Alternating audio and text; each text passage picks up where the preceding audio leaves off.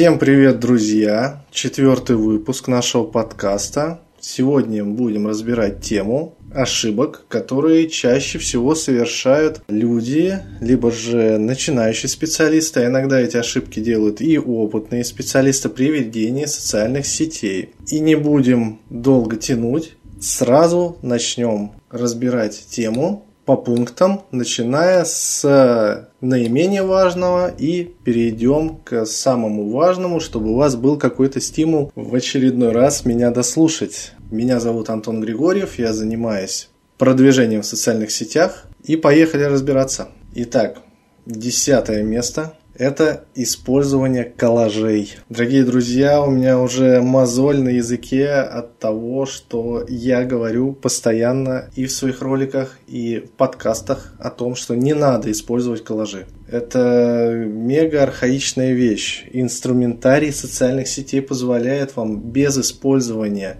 коллажей выгружать множество фотографий в одном посте, и социальная сеть сама в состоянии их распределить так, чтобы они выглядели красиво. Если уж вам очень хочется сделать коллаж, убедитесь в том, что вы умеете это делать. Не надо здесь ничего выдумывать. Вы можете найти похожий, хороший коллаж. Сделайте то же самое, что до вас сделал нормальный графический дизайнер. Уверяю вас, он справился лучше, чем вы. И если вы просто сделаете подобный коллаж, это будет гораздо лучше, чем вы попытаетесь сделать его самостоятельно с нуля. Но, опять же, повторюсь, не надо делать коллажи ВКонтакте категорически не любит подобные вещи. Так или иначе, даже если он будет выглядеть нормально, вы получите понижение охватов.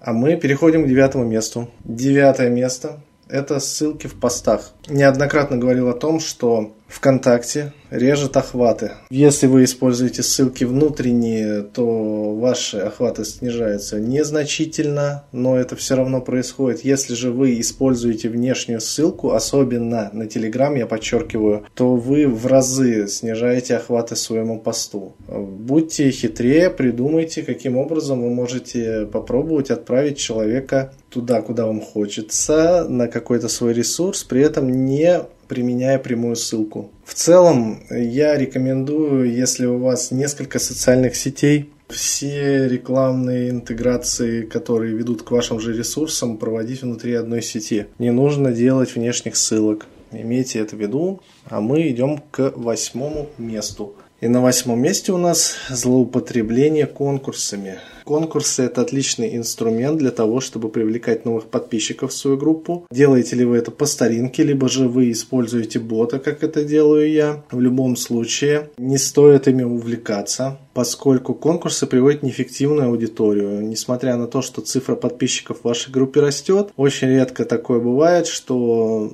эти новопришедшие подписчики создают вам актив в группе. Чаще они скорее даже тянут группу вниз. Конкурсы проводить можно, это нормально. Опять же, люди, когда в них участвуют, ставят лайки, пишут комментарии, и их друзья видят ваши посты в лентах, и, соответственно, их друзья могут стать вашими клиентами. Имейте в виду, что человек, который пришел к вам по конкурсу, скорее всего, не станет вашим клиентом. В основном это любители халявы. Бывают исключения. Мы, конечно же, говорим о среднестатистических данных и двигаемся дальше к пункту номер 7. Это использование неоригинального контента. Здесь уже и добавить что-то сложно. Почему-то до сих пор в 2023 году есть до сих пор люди, которые думают, что можно просто взять любую картинку из интернета, разместить ее в качестве поста с небольшим текстом, а возможно даже еще и не оригинальным текстом, взятым откуда, и все будет классно работать. Нет, друзья, не будет. ВКонтакте использует искусственный интеллект, который вычисляет неоригинальный контент и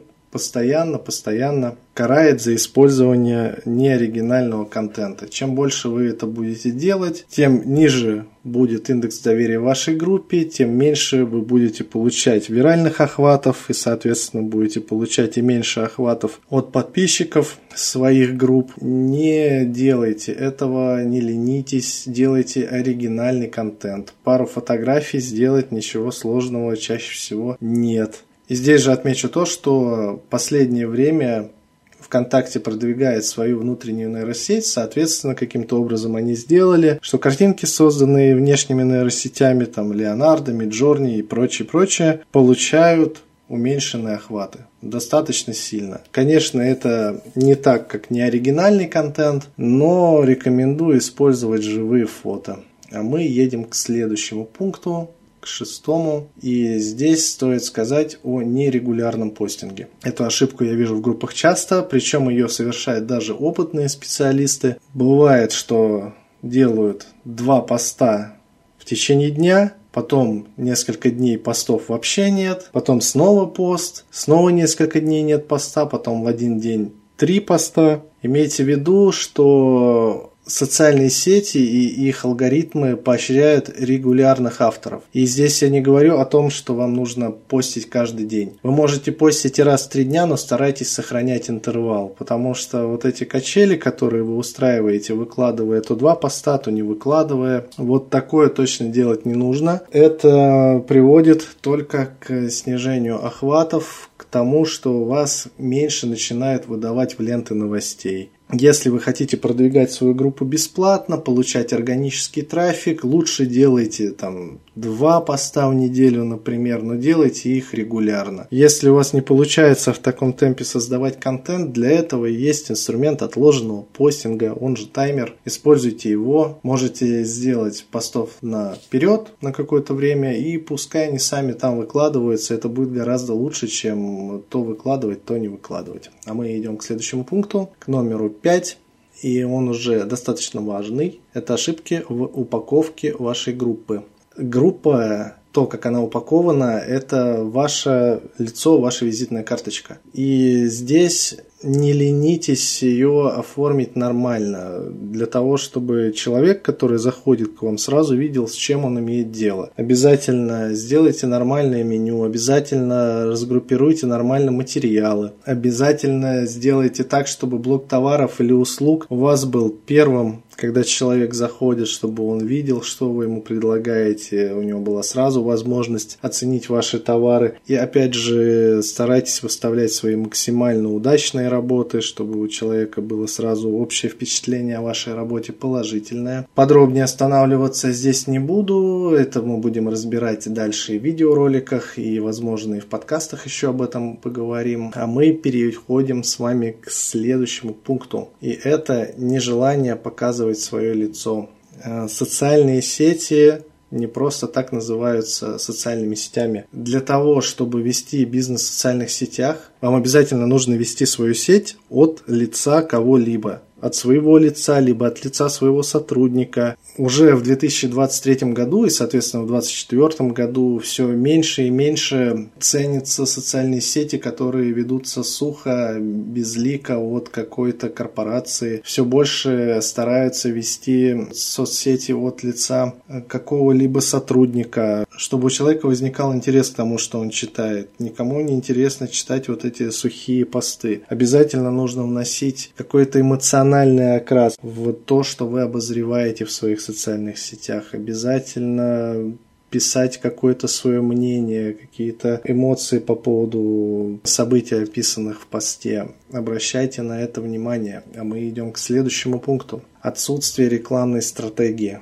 это очень-очень важно. Многие люди думают почему-то, что ведение социальных сетей это просто выкладывание постиков и на этом все. Обязательно у вас должна быть продумана линия вашей стратегии, для чего вы выкладываете те или иные посты. Вам нужно понимание того, с какой аудиторией вы в данный момент работаете. Тут же подключается и знание воронки продаж ваш пост обращен к холодной аудитории, либо ваш пост обращен к аудитории, которую вы пытаетесь передвинуть ближе к центру воронки, либо же вы обращаетесь к аудитории, которая уже у вас покупает, она лояльная, и вы хотите, чтобы они посоветовали вас своим друзьям, это все очень важно. Понимание того, на какую группу аудитории вы сейчас воздействуете в течение какого-то промежутка времени, обязательно даст вам положительные результаты в ваших рекламных кампаниях. Обязательно работайте со страхами своей аудитории. Подумайте о том, какие страхи могут они испытывать, почему они не идут у вас покупать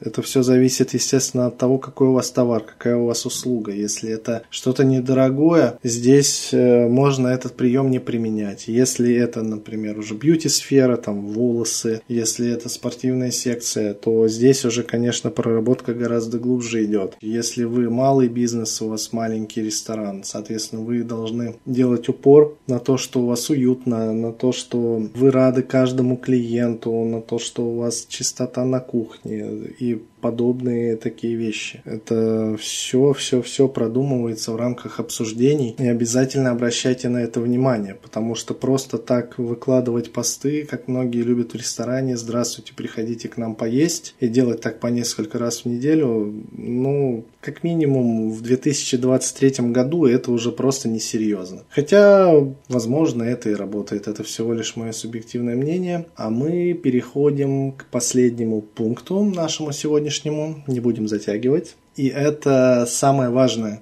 то, что я часто встречаю, та проблема, которая не раз вставала между мной и моим клиентом и даже приводила к окончанию нашего сотрудничества, потому что здесь нам было понимание не достичь. Это постоянные попытки продавать в своей группе. Друзья, не нужно этого делать. Когда вы постоянно выкладываете посты только с товарами, или вы все время пишете «купи, купи, купи у меня», э, «у меня такая там акция», «я завез такой-то товар», «а вот у меня есть это и вот это», да? Все это приводит только к тому, что вы получаете снижение интереса к своей группе. Люди, которые следят за вашей группой, они прекрасно знают, что это у вас магазин или ресторан, они знают, что у вас можно поесть э, могут зайти в меню, там посмотреть, какие у вас товары есть. И если вы будете постоянно пытаться им что-то продать, э, вы становитесь похожи на человека с протянутой рукой, наверное, вот так это можно объяснить. Оптимальная схема, которую рекомендуют многие маркетологи, это по 25%. 25 познавательного контента, 25 развлекательного контента, 25 информационного и 25 это уже попытки прямых продаж. Я, конечно же, не всегда придерживаюсь этой схемы, но в большинстве случаев все равно по 30% вы там оставляете там 10% на продаже, либо наоборот вы в какой-то момент вы можете передвинуть, сделать больше акцент на продажу, но не забывайте о том, что здесь вы не только продаете, здесь ваша задача а, формировать доверие к себе, соответственно вы должны выдавать и какую-то полезную информацию где-то за бесплатно, делать какие-то обзоры товаров, сравнивать их с чем-то. Э, то, что будет людям интересно читать, то, что они заинтересуются, потому что куда ни глянь, со всех углов идут попытки продавать товар.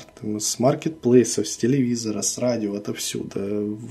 В социальных сетях это будет только отпугивать. Итак, друзья, мы сегодня подошли к концу. Опять же, подкаст вышел не таким коротким, каким бы мне хотелось. Если вас заинтересовал какой-то из пунктов, вы хотели бы поговорить о нем подробнее, пишите об этом в комментариях. Подписывайтесь на мою группу ВКонтакте SMM.ru. Слушайте меня в подкастах на Яндекс Музыке, на Подстере. В группе ВК тоже раздел подкастов у меня доступен. И всем спасибо за внимание и пока.